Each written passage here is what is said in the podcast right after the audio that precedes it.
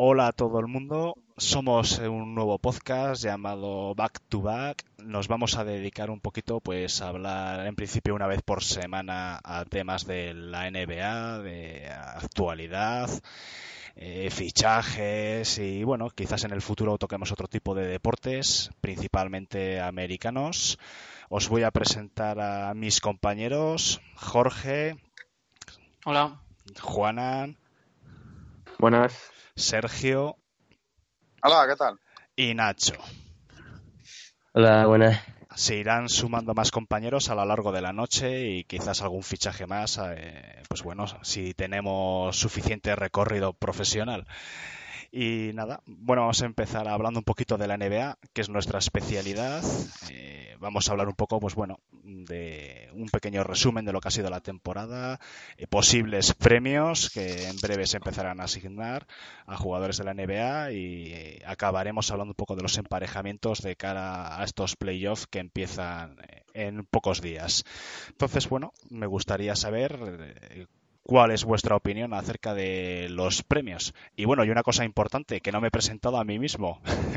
Soy Alejandro y, llevo ya unos cuantos añitos de seguidor de la NBA y como ya podréis ver en siguientes episodios, soy un amante y un apasionado de los Detroit Pistons. Así que antes de criticarlos, pensarlo dos veces. Y bueno, vamos a empezar con los premios. Eh, el principal premio que es el MVP, el mejor jugador de la temporada. Y bueno, Jorge, empieza tú, por favor. ¿Cuál crees que va a ser este año el MVP? Bueno, yo creo que va a ser James Harden, la verdad. Aunque esté ahí LeBron James muy cerca, mm, Harden ha sido muy determinante. Encima, en el mejor año de la historia de los Rockets, pues se lo tiene que llevar Harden. Máximo anotador de media por puntos por partido y creo que no hay discusión. Bueno, muy bien. Juanan algo que decir? ¿Estás de acuerdo? Lo mismo, estoy de acuerdo. ¿Estás de acuerdo? completamente de acuerdo con él, sí. Pues muy bien. Sergio. A pesar de, a pesar de, la temporada de, de, LeBron, lo que ha hecho lo que ha hecho Harden ha sido, vamos, ha sido increíble. Nacho, unanimidad o no? Mm, sí, bueno, yo mm, se lo doy a James Harden de calle, no, no tengo duda alguna. Pero sí quería destacar que me parece que se habla muy poco de Westbrook, eh, pese al mal récord que ha tenido, teniendo el equipo que tiene realmente. Me parece que se habla muy poco de él en la lucha del, del MVP. Por lo demás, obviamente Harden de calle. Bueno, pues yo. Yo, si me, si me dejáis, que no. Sí, sí, sí, por supuesto. que sí, voy a salirme un poco. Sí que me parece que se lo van a dar a Harden.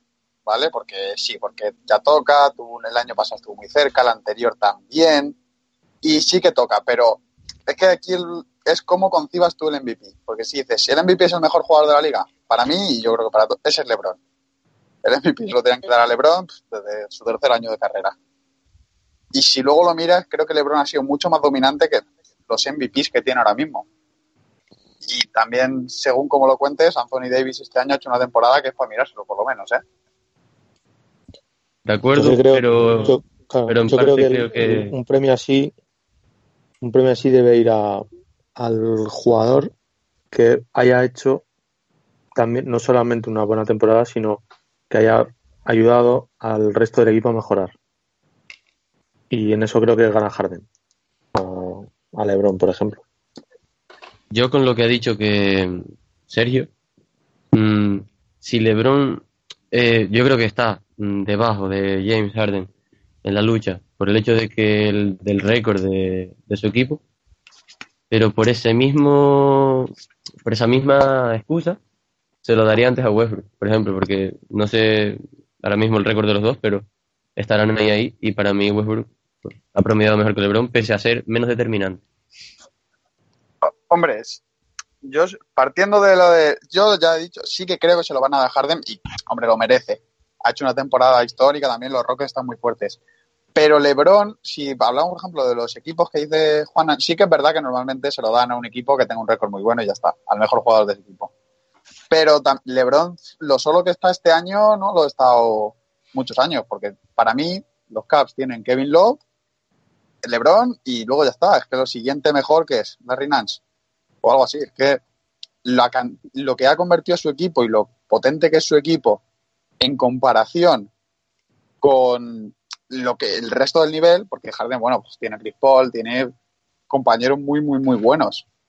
Y por eso creo que por lo menos tendría que tener un poco más de discusión, aunque opino que sí, que hombre, Harden se lo merece también.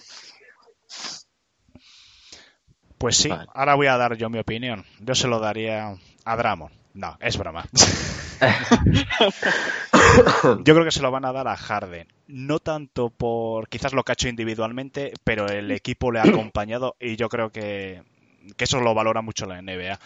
Yo me inclinaría, fíjate, por Westbrook. Sus números siguen siendo espectaculares. Promediar un triple doble nos está mal acostumbrando, pero para mí sigue siendo posiblemente a nivel individual este año ha sido un fenómeno. Ha tenido sus pequeños altibajos LeBron sigue siendo el eterno candidato, pero yo creo que le penaliza mucho lo que han hecho este año los Cavs. Y, ya te digo, yo la NBA, digo, perdón, el, MVP lo concibo y yo creo que la NBA también como un título individual, pero que tiene que acompañar mucho el equipo. Entonces yo creo que Harden, salvo sorpresa, lo tiene cantado este año, sin duda. Y nada, ¿Algo más que añadir acerca del MVP? La verdad. Bueno, pues mm, vamos a pasar a, por ejemplo, el jugador mejor mejorado. Yo lo tengo claro y yo creo que este año tampoco va a haber mucha duda. Yo creo que va a ser Oladipo de calle. Porque los Indiana nadie daba un duro por ellos y ahí están. Y el 80% este año ha sido Oladipo en, en Indiana. Y comparado con lo que hizo el año pasado, ha habido una progresión inmensa. Y vamos, me sorprendería muchísimo que no fuese él. Entonces, bueno, Jorge, para empezar con uno, ¿qué opinas? Sí, lo mismo, Víctor Oladipo, es que, es que, es que no hay discusión aquí, la verdad. Es que es, ha sido, es que lo que has dicho, es el, el él es Indiana Pacers.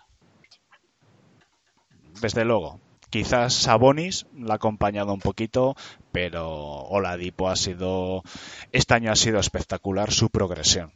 Entonces, bueno, sí que hay algún otro jugador por ahí que ha tenido una mejoría importante, pero como digo, yo creo que tiene que acompañar al el equipo también. Si tú coges a Phoenix Suns, pues seguro que hay algún jugador que respecto al año pasado ha mejorado, pero claro, no acompaña al equipo. Pero bueno, Juanan, Coméntanos. Pues igual, Oladipo, eh, él, solo, prácticamente, pues ha metido a Indiana quinto. Es cierto lo que, lo que has dicho de, de, Sabonis, que bueno, pues en, algunos partidos pues sí que le, ha acompañado, pero Indiana es, es, Oladipo y, sin duda tiene que llevarse el, premio a jugador más desarrollado. Sergio o más mejorado, como sea. Yo, en este caso, creo que voy a seguir con lo, con la línea y creo que es que no hay mucha discusión. Es un jugador que el año pasado no te valía ni de rotación y este año es un All-Star. Si el premio más mejorado está inventado única y exclusivamente para gente de ese estilo.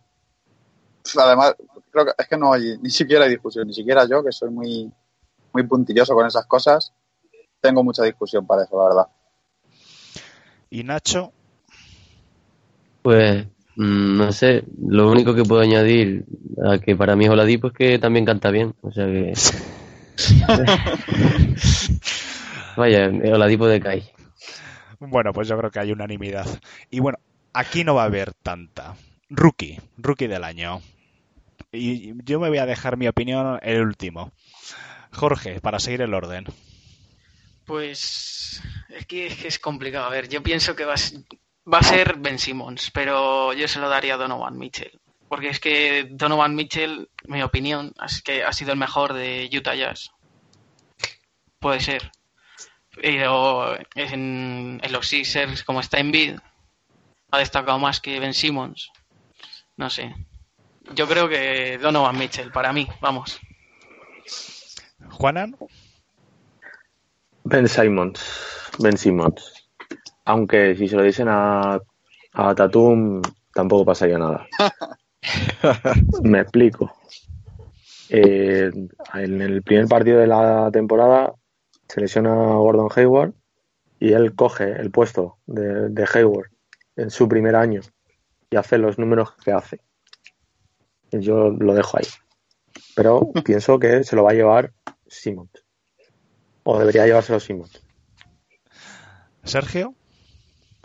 No, yo voy a decir completamente Simmons. Pienso que se lo va a llevar y que debería. Es un rookie como no ha visto la NBA en años.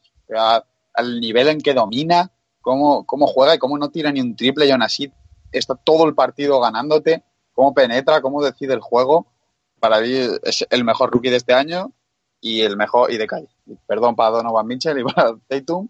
Y no, no sé si es, debería contar porque el año pasado no jugó o no sé qué, pero con la definición de ahora de rookie, él es el mejor rookie para mí. ¿Y Nacho? Bueno, pues yo muy a mi pesar eh, voy a dárselo a Ben Simmons porque eh, la temporada con más triples dobles de un rookie desde Oscar Robertson no, no es normal. Eh, para mí, mmm, Donovan Mitchell es un espectáculo de jugador, se ha llevado el equipo a la espalda y, en una conferencia oeste que es muy complicada. Y además, bueno, es lo del récord de 150 triples de Donovan Mitchell y, y todo eso sumado a que, bueno, mm, el equipo sin Gordon Hayward encontró en él una salida, ¿no? pero aún así vencimos eh, los promedios que tiene y la, la soltura con la que domina la liga. No, no busca destacar en una, en una sola faceta del juego, sino que te domina en todas. Me parece una fluidez mmm, que no, yo no lo había visto nunca. Un tío que con visión de juego alto, un gran defensor.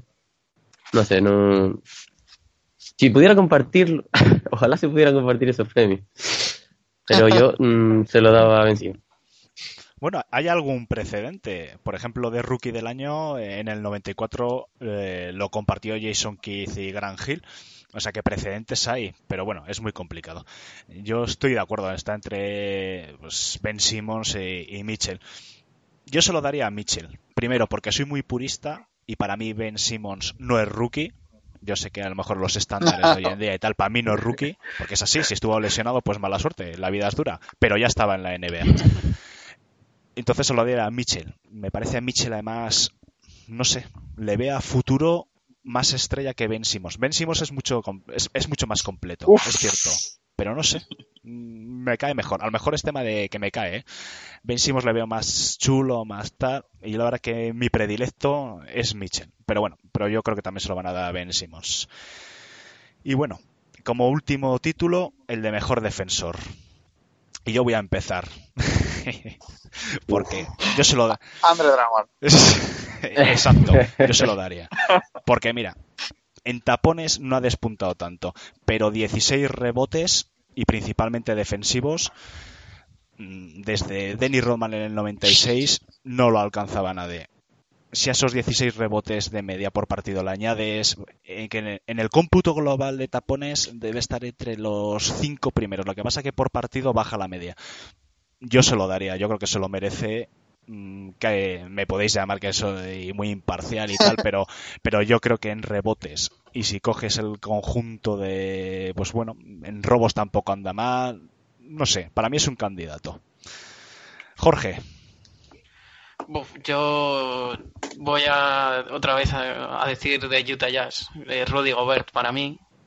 Ha hecho 10,7 rebotes por partido y 2,3 bloqueos para mí tiene que ser él. Y quizás pienso que Anthony Davis puede estar ahí, pero no tanto, porque no sé, Rudy Gobert, ya está. Bueno, es respetable. Juana. no es Drummond, pero es respetable. Yo digo a Drummond.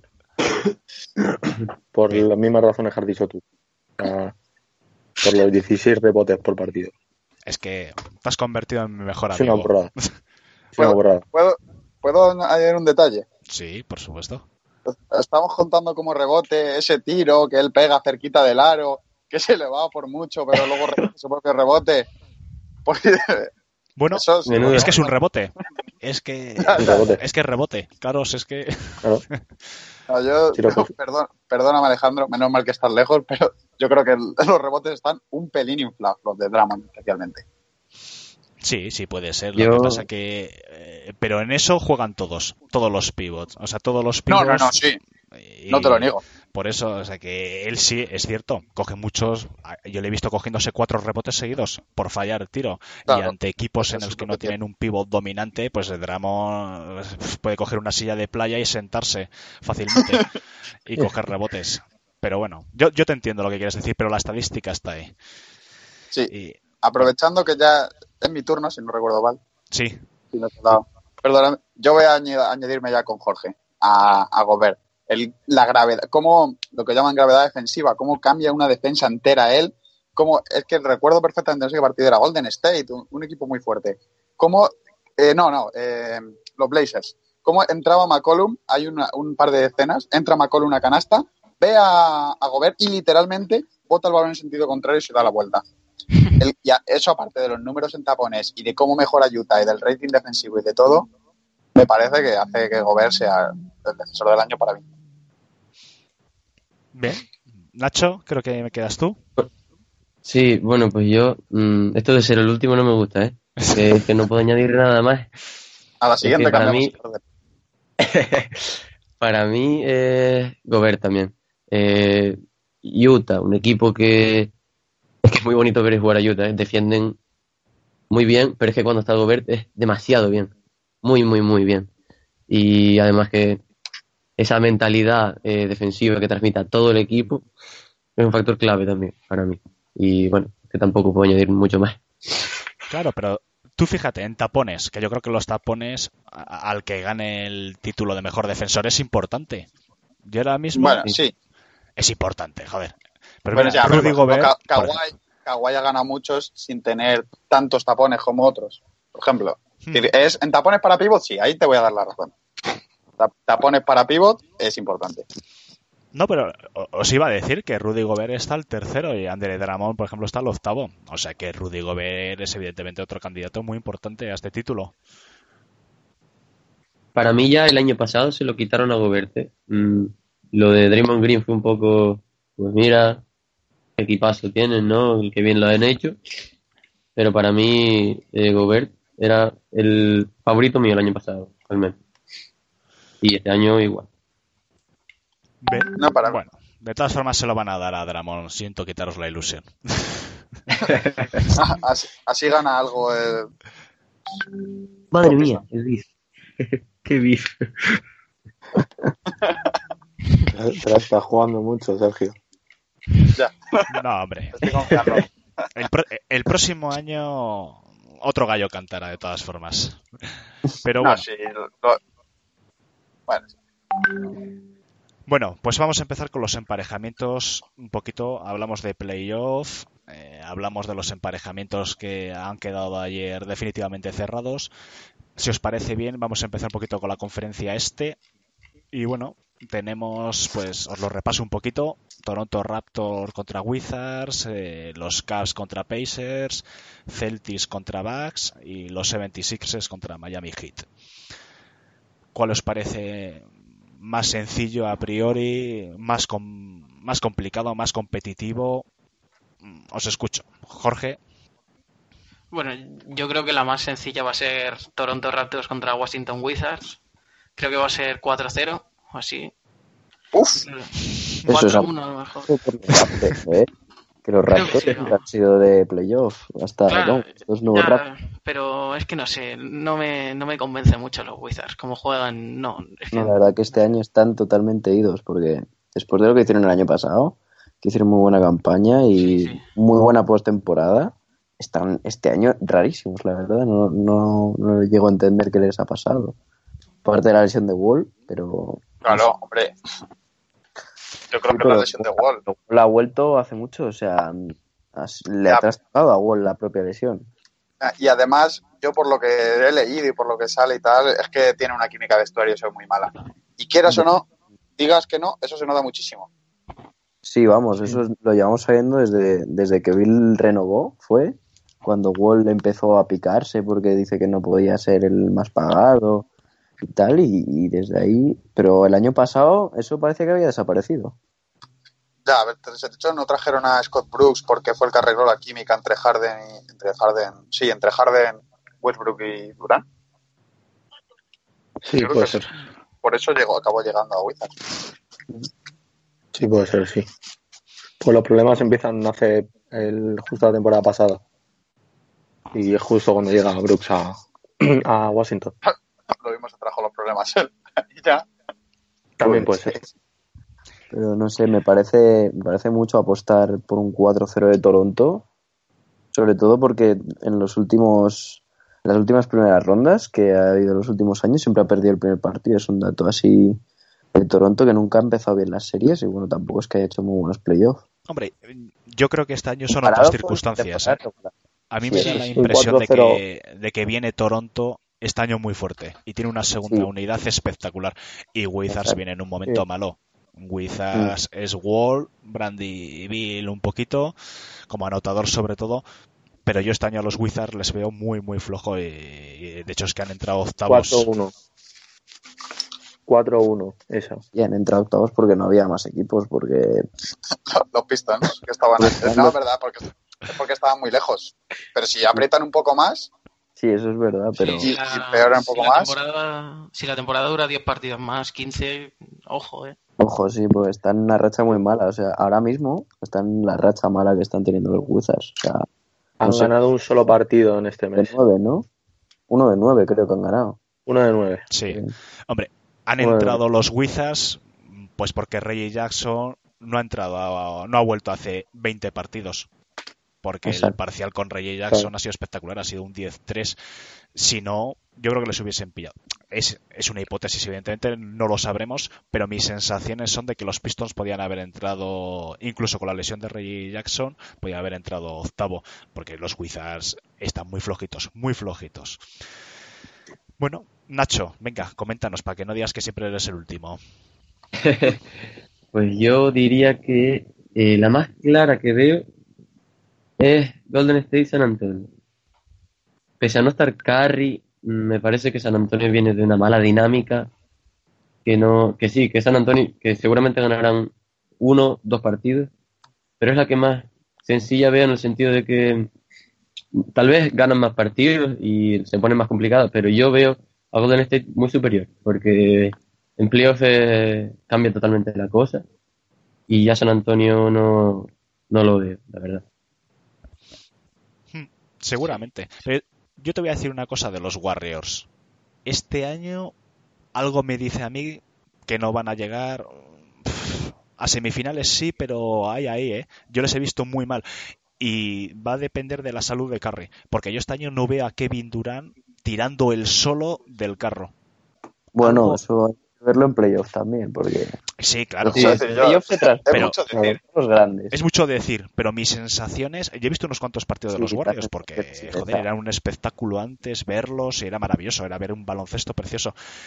Pero no lo sé, y, veo a Steve Kerr preocupado, le veo preocupado, cosa que el año pasado, a pesar de que aflojaron y las 70 victorias de hace dos quedaron lejos, pero yo las sensaciones no lo sé, son distintas, que sí, los playoffs es algo totalmente... Pues, es otro mundo y los Spurs no están como para dar mucha guerra, pero no sé, ya veremos. ¿eh? Yo entiendo que... este año Golden State ha perdido partidos muy raros. Que quizás el año pasado se hubiesen llevado.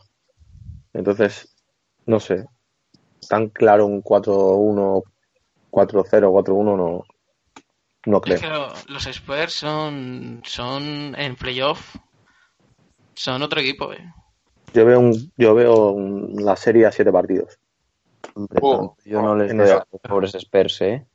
Yo honestamente no, creo que tengan tanto talento para aguantarles cuatro partidos a Kevin Durant solo. Pueden ganar uno en casa, pero es que no les doy más de dos partidos. Claro, es que... Si hay alguna, alguno de los ocho partidos que se puede ir a los siete es ese. Para mí, el que se va a ir a ocho partidos, casi, casi 100% seguro, es el, aunque me la estoy jugando, eh, Boston-Milwaukee. Me parece que es que Milwaukee sí, muy mal jugando, pero es que Boston sin Irving y con Antetokounmpo motivado, bastante motivados, no sé, yo creo que cambia mucho y lo veo bastante igualada esa serie.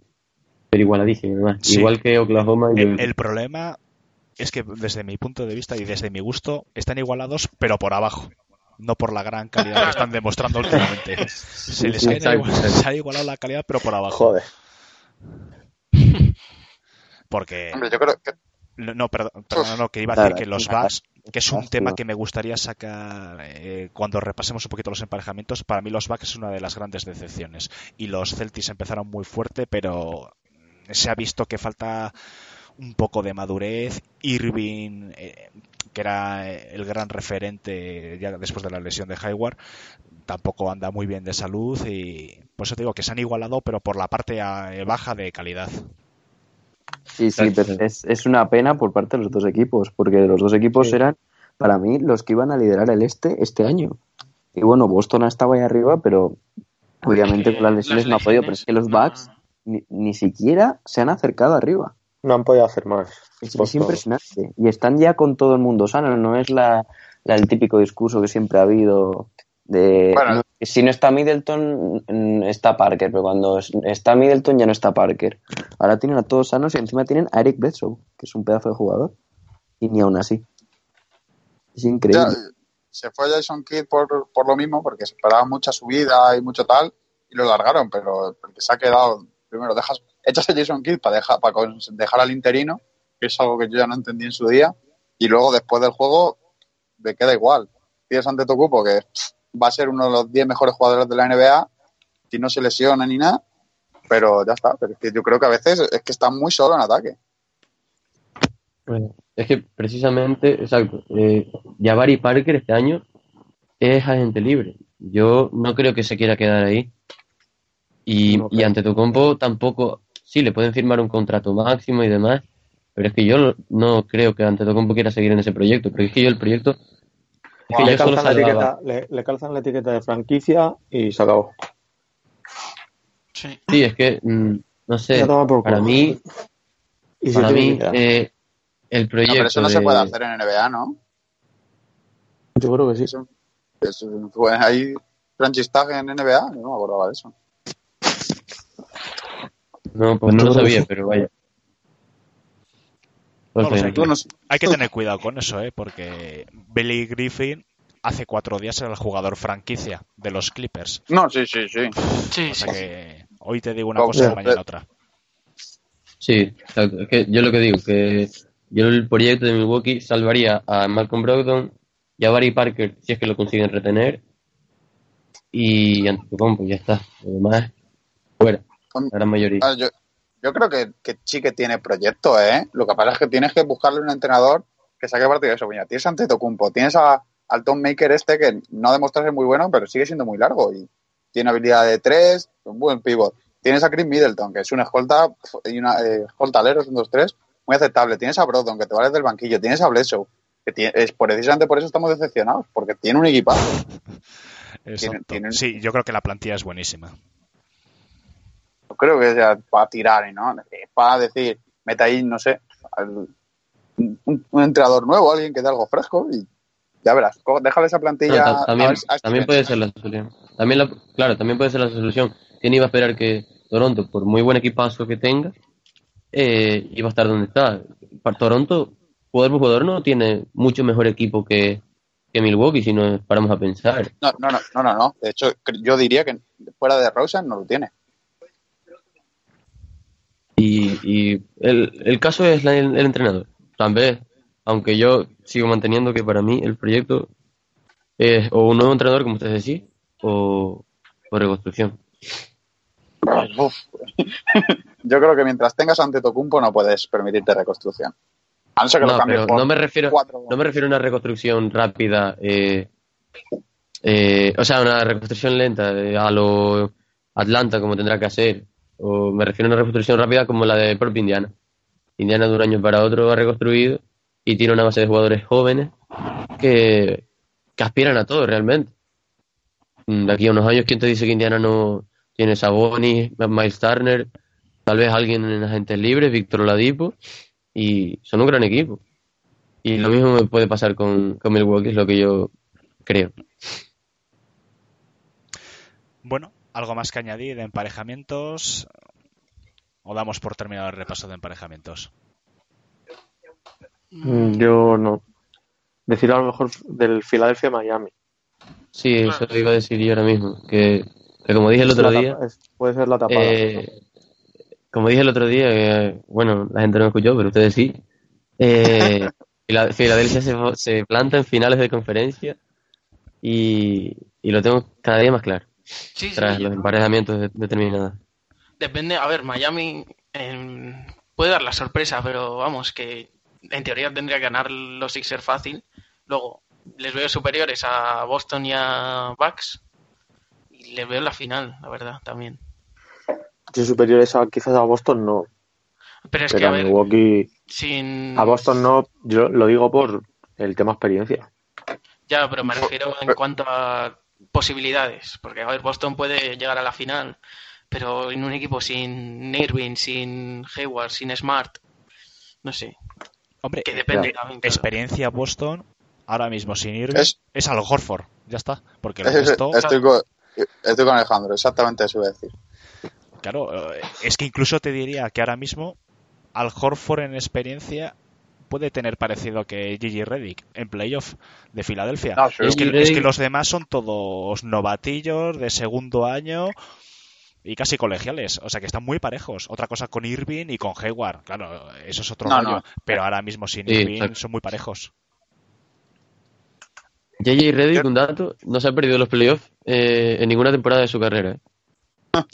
Claro, por eso te digo, y tiene una muñeca impresionante y experiencia. Al Horford sí, también. El año pasado, creo que fue hace dos, que estaban los Clippers en playoff. Y el primer partido, uno de los primeros partidos, coge él, le echan cuatro balones, enchufa 10, 15 puntos en los primeros 30, los primeros, nada, 30 o 40 segundos de partido prácticamente, le mete 10 o 15 puntos de tiempo corrido. Y, y el rompe el partido, ya está, se acabó. Ese partido lo gana al final Clippers, no sé de cuánto es. Y eso, es que Gigi Reddick le echas el balón, tiene el día tontito, te mete sus tres triples, venga, vete a casa, porque te ha metido nueve puntos en cinco segundos o en diez, sin tocar el balón. Si es que él lo único que tiene que hacer es quedarse abierto abre la defensa y si le llega el balón te lo va a enchufar. No, no, es impresionante la muñeca que tiene. Y este año se le acaba el contrato, por cierto, se convierte en agente libre.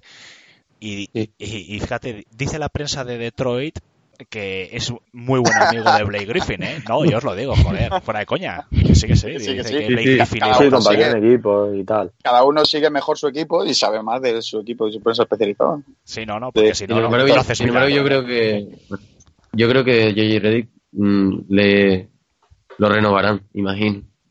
Tanto Filadelfia como él tendrán, ganas, tendrán ganas de ser renovados. debería, Filadelfia debería renovarle porque da un punto de competitividad muy importante. Leí que era como un que tenían como una especie de acuerdo en plan que le firmaban el máximo este año y así contaba como si le hubiesen firmado dos años, pero para tener espacio salarial, una cosa así, para poder firmar uno gordo el año que viene. Algo así he leído yo en algún sitio. De plan, que eso, que como que estaban pensados para varios años, pero para poder manejar el espacio salarial, pues este año te pagamos 25 kilos, creo que cobre, una cosa así, una barbaridad. Y el año que viene ya a lo mejor le cogen con un 5 por 2 o una cosa de esas. Sí, pues estaría bastante bien, porque J.J. Reddick es el, como la etapa de transición ya finalizada, que ya, pues, Filadelfia ya no está en reconstrucción, está en, en luchar por el anillo. Es como el que le ha dado ese toque de experiencia y ese hay que hacer esto, hay que hacer lo otro, ¿no? Aparte de que, bueno, los chavales que tienen, por muy chavales que sean, parece que llevan años en la NBA, muchísimo, y tienen, vaya, experiencia como cualquier otro jugador. No, y además ha hecho unos fichajes muy buenos. Ahora en mitad de temporada, y la Soba es y Bellinelli, que están para lo que tienen que estar. Esperan en el triple y si no, se te meten dentro. Luego consiguieron a Covington este, que lo han sacado de prácticamente la nada, que estaba allí en la G-League o no sé qué. Sí ha hecho un buen equipo con una, una de esas, para que luego echasen a, ¿cómo se llama el pobre hombre al que echaran? Que era el general manager antes. No, Colangelo es el de ahora. ¿San Hinky puede ser? No, ni idea. Sí, puede ser.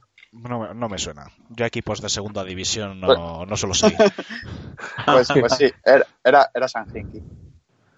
Es el, que, el, que, el detrás de Process y lo echaron antes de que pudiese ver todo esto.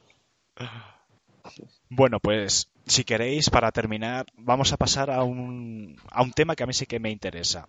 Y es las mayores decepciones de este año. O sea, esos equipos que todo el mundo decía que, joder, esto tiene que estar arriba, ta, bueno, e incluso las grandes sorpresas. Y así acabamos un poquito con el repaso de lo que ha sido la temporada regular.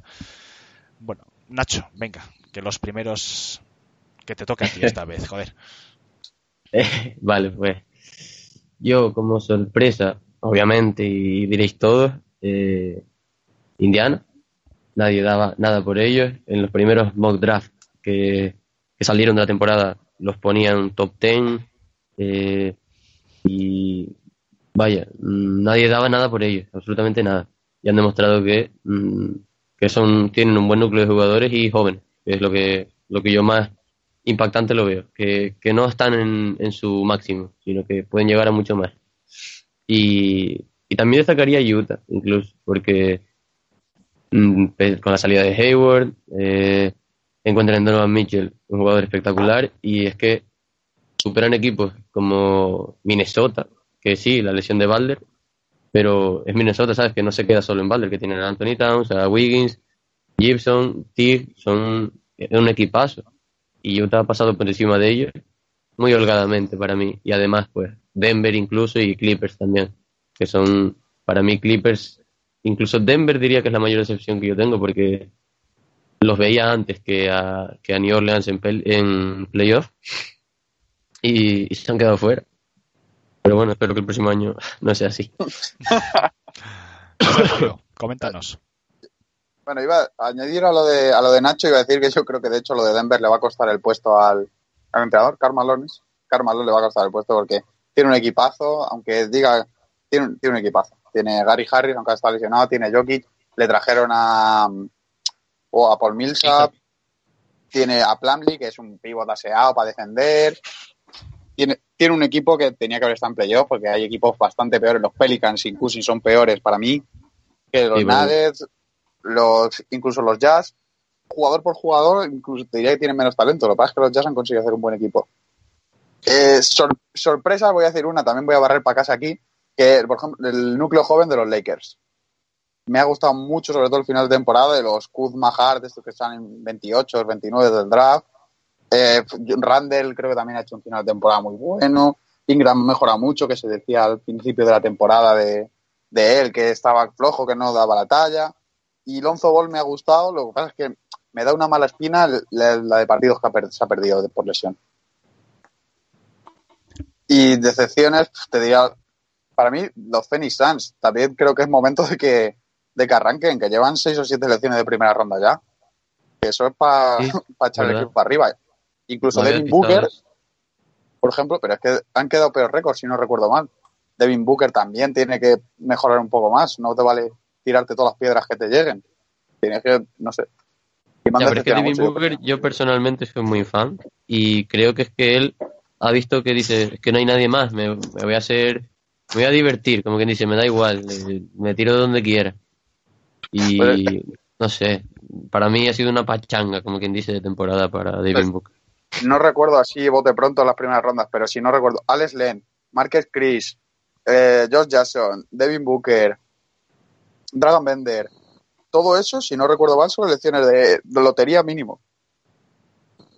Más, además, tenían a Bledsoe, que lo tiraron, lo los cambiaron por nada, porque dieron a le dieron a Monroe y luego lo cortaron. No, no, sé si llegó a caer la primera ronda, pero creo que ni siquiera. Tiene una ronda, así una super ronda de esas condicionadas, que si es del 15 al 20 o del 30 al 45 al 100. Para mí son una decepción, aunque, aunque sea un equipo del que nadie esperaba mucho, pero es que tienen que arrancar ya. Ellos y los Kings tienen que arrancar. Que tienen selecciones, ahora es cuando toca jugar. Sí, de acuerdo. Coméntanos, Juanan. Mm, yo sorpresa New Orleans de la conferencia oeste y en la conferencia este Indiana. Sorpresa positiva, entendemos. Sí, sí, sí. Eh, New Orleans por el tema de Cousins, de la lesión, que para mí es la mejor pareja de, interiores de, la liga, la de Davis con, con él, y perdiéndole por, lesión, pues han perdido, han perdido mucho. Y Indiana por lo mismo, porque pues es lo que hemos dicho antes, es Víctor Oladipo y, y ya. Y han conseguido meterles ahí, meterles quintos. Y mayor decepción, voy a decir Lonzo Ball. Y me voy a explicar. Y voy a explicar por qué. Se vendió mucho, mucho hype con él, muy de me voy a salir, me voy a salir. Y solamente, solamente, ha hecho 10 puntos por partido y 7 asistencias. Mm, se me hace poco, se me hace poco. Y, es que además ni se habla de él, es que ni se habla ahora mismo. Y no se habla. Y no se Hombre, yo Alonso Bolos tengo que entrar al trapo. Lo primero es que el, el, hype es, era cosa de su padre, de, él es un sí, bueno, pero, que parece más. Bueno, sí, sí, se creó, sí, sí, no te lo niego. Y es un jugador muy bueno, que merecía mejor. De todas maneras, tiene unas estadísticas de unos 10-7-7, una cosa así, que no está nada mal. Son cosas tipo que hacía Steve Nash y esa gente. Sí, 10-7-7. Ah, aunque, aunque el, tiro sí que es verdad que tiene que mejorar, pero también es que la racha que empezó a principio de temporada, eso es inlevantable, te pongas como te pongas. Y no sé, pero creo que es el, es el peor jugador, es uno de los 10 peores jugadores en cuanto a range de, tiro de campo. Bueno, pues, tiene seguro. Un, tiene, un, tiene un 36% de tiro de, de, acierto de tiro de campo. Entonces, Perdón. teniendo en cuenta todo, todo lo que se vendió de él en el, en el draft, bueno, del, del draft al inicio, pues se me hace poco. Se me hacen números bajos. Bueno, yo, por eso, no sé si se me despistó. Un momento, espera un momento. Mm, si no te importa, espera. Eh, para mí, mm, que se me saltó, Portland.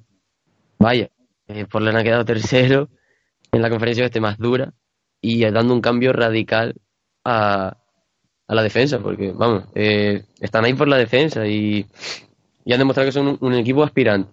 Y yo no los veo aspirantes a nada, son eh, creo recordar que al principio de temporada decía mucha gente, eh, Portland debería eh, no reconstruir, pero intentar conseguir algo nuevo, eh, porque ¿de qué te vale ser octavo de la conferencia oeste? De nada, año tras año, ¿no? No te sirve de nada. Y sin embargo ahí están, que para mí una de las grandes sorpresas, y se me había despistado.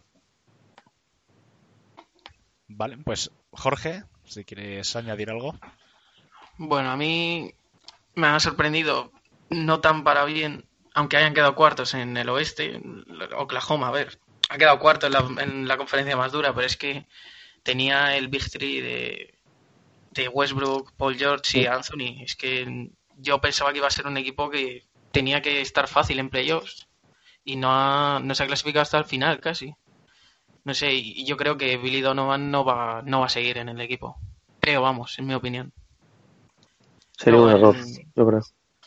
En la conferencia este, no, sí, claro, a mí yo, yo pienso que debe seguir, pero pero creo que no lo va a hacer. Y luego en la conferencia este, gratamente, pues los Pacers también. Por lo mismo, por Oladipo y porque es un equipo muy joven y que tiene mucho futuro. Pues bien, ¿algo más queréis añadir a este respecto? Pues bueno, pues voy a decir mis decepciones. Vamos a ver, mis decepciones en el oeste, mm, un poco Clippers, porque yo a principios de temporada les daba un quinto, un sexto puesto. Denver también. Denver tiene un equipazo y yo no sé a qué coño han jugado, sinceramente. Como gratas sorpresas en el oeste, Blazers, y Utah Jazz, evidentemente. Los Blazers porque no, nadie apostaba que llegasen a estar terceros. Utah Jazz ha hecho una remontada, es que para mí casi histórica. Yo no sé si habrá precedentes de un equipo que empezando pues este año en el 2018 como estaban a, acabar quintos ha sido algo espectacular. En el este, sí, sí. Mm. y como iba diciendo, pues en el este Indiana Pacers, evidentemente como grata sorpresa, en todas las predicciones les daba fuera, les daba todo el mundo fuera de playoffs, y además, pero a la altura casi de, los Atlanta Hawks, o sea que es que era bárbaro, ya ya están quinto.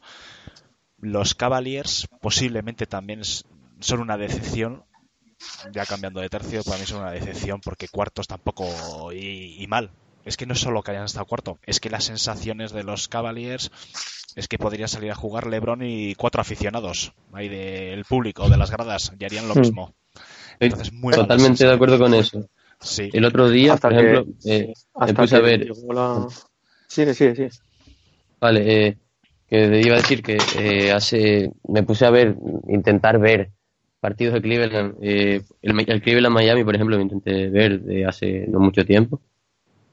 Y el siguiente día creo que intenté ver otro partido y es que no puedo, me dan, me ponen nerviosos. No, no, no me gusta verlo jugar y me, me parece que cuando no está LeBron en cancha, no pasan de ser un equipo de colegio.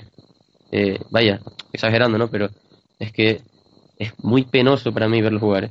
Mm, en playoffs cambiará, porque LeBron cambiará. Pero vaya, excepción total, como dice. Sí, sí, sí. Para mí en el este, que es un poquito la conferencia que más veo, a mí los Cavaliers me han dejado un, un, regustillo malísimo. Toronto Raptors también ha hecho una gran temporada, también le incluiría junto a los Indiana Pacers como sorpresa positivas. Los Bucks yo me esperaba que iban a estar más arriba, como antes hablábamos, para mí es una pequeña decepción y bueno, los Sixers a principio de temporada ya se veía que iban a hacer un buen rumbo. Miami Heat también el año pasado, su último tramo, aunque no entrasen en playoffs, eh, fue muy bueno. Y bueno, de los Detroit Pistons eh, que han estado ahí, pues, ¿qué decir?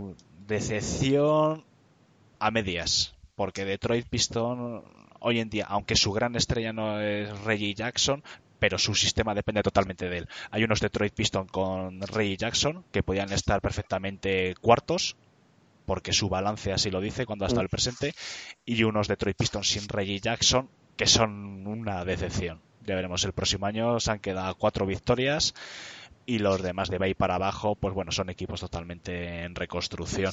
Los Lakers, que hablabais alguno de ellos, pues eh, sí que me ha gustado Kuzma, sí que me ha gustado algún otro compañero suyo, pero todavía les queda bastante. Y en una conferencia oeste les queda muchísimo, muchísimo para ponerse al nivel de, los demás. No es una decepción porque era algo que se esperaba. Individualmente Lonzo Ball está claro que sí que ha sido decepción, a pesar que tiene buenos números pero no sé, le falta algo. Le falta algo, quizás era por todo lo que nos habían vendido de él, su padre, los medios, pero a nivel individual yo sí que le ponía la coletilla de gran decepción como jugador, ya fuera del tema de equipos. Y nada, ¿algo más eh, que queráis añadir antes de despedirnos? Sí, yo quería decir, ya que has nombrado lo de los Cavaliers, que aún así sigo pensando que van a llegar a las finales. Pero es que lo, tengo claro, vamos. Claro, pero porque tienen un jugador que es un monstruo. Literalmente, de, todas formas, de todas formas, lo que eh, a partir de ahora, eh, perder sí significa que te vas a tu casa. En temporada regular no. Entonces ahora vamos a ver a los equipos defender, vamos a ver a los equipos atacar en serio, defender en serio. jugadores como, pues eso, como LeBron, como Curry, eh, Durán, toda esta gente que se transforma en, en, en, los playoffs. Entonces, vamos a ver. Sí, pero ojo a Lebron, ojo a Lebron, un dato que quiero añadir, ojo a Lebron que llega con los 82 partidos jugados. Sí, sí, lo Cosa que otros años no. Sí, pero es que Lebron es una máquina. No es, un, no, es un humano, no es un humano. Es una máquina. Sí, sí. bueno, además, si no. sí, sí. Vale. No, añadir que si creo que ha jugado los 82 partidos, además, porque él ha querido jugar los 82, porque ha dicho que, quería demostrar que a los 33 años se puede jugar 82 partidos y ha jugado, pero... Y porque su equipo lo necesitaba. Si LeBron está bueno, sí, los 82 partidos, a, ver, dónde estaban. Estos dos, estos dos últimos, por ejemplo, no los necesitaba. Estaban cuartos, Filadelfia estaba bastante bien, te dejabas caer sin LeBron, que lo han hecho dos años. ¿eh? Pero sí, sí, a, lo mejor, a lo mejor Indiana le había pasado. Puede ser, puede ser. Y pierde, y pierde el factor cancha. Claro, e, es que han estado la última semanita y cuarto, quinto puesto un poquito en el aire. No han acabado tan lejos. No, no acabo tan lejos Indiana de, de Cleveland. Bueno, pues ya lo iremos viendo. Pues nada, yo creo que después de 50 minutos justos que se hace ahora, yo creo que ya es hora de despedir. La próxima semana pues analizaremos pues un poquito más ya el tema de playoff, nos centraremos en otros aspectos de la liga, posibles despidos, que ya tenemos dos despidos de entrenadores y bueno, y un poquito de cara al draft, hablaremos de otros temas. Pues muchas gracias a los cuatro, a Jorge, Juana, Sergio, Nacho y un servidor Alejandro. Y bueno, muchísimas gracias por escucharnos, a los poquitos que nos escuchéis los primeros días. Y nada, os emplazo al siguiente podcast. Muchísimas gracias a todos.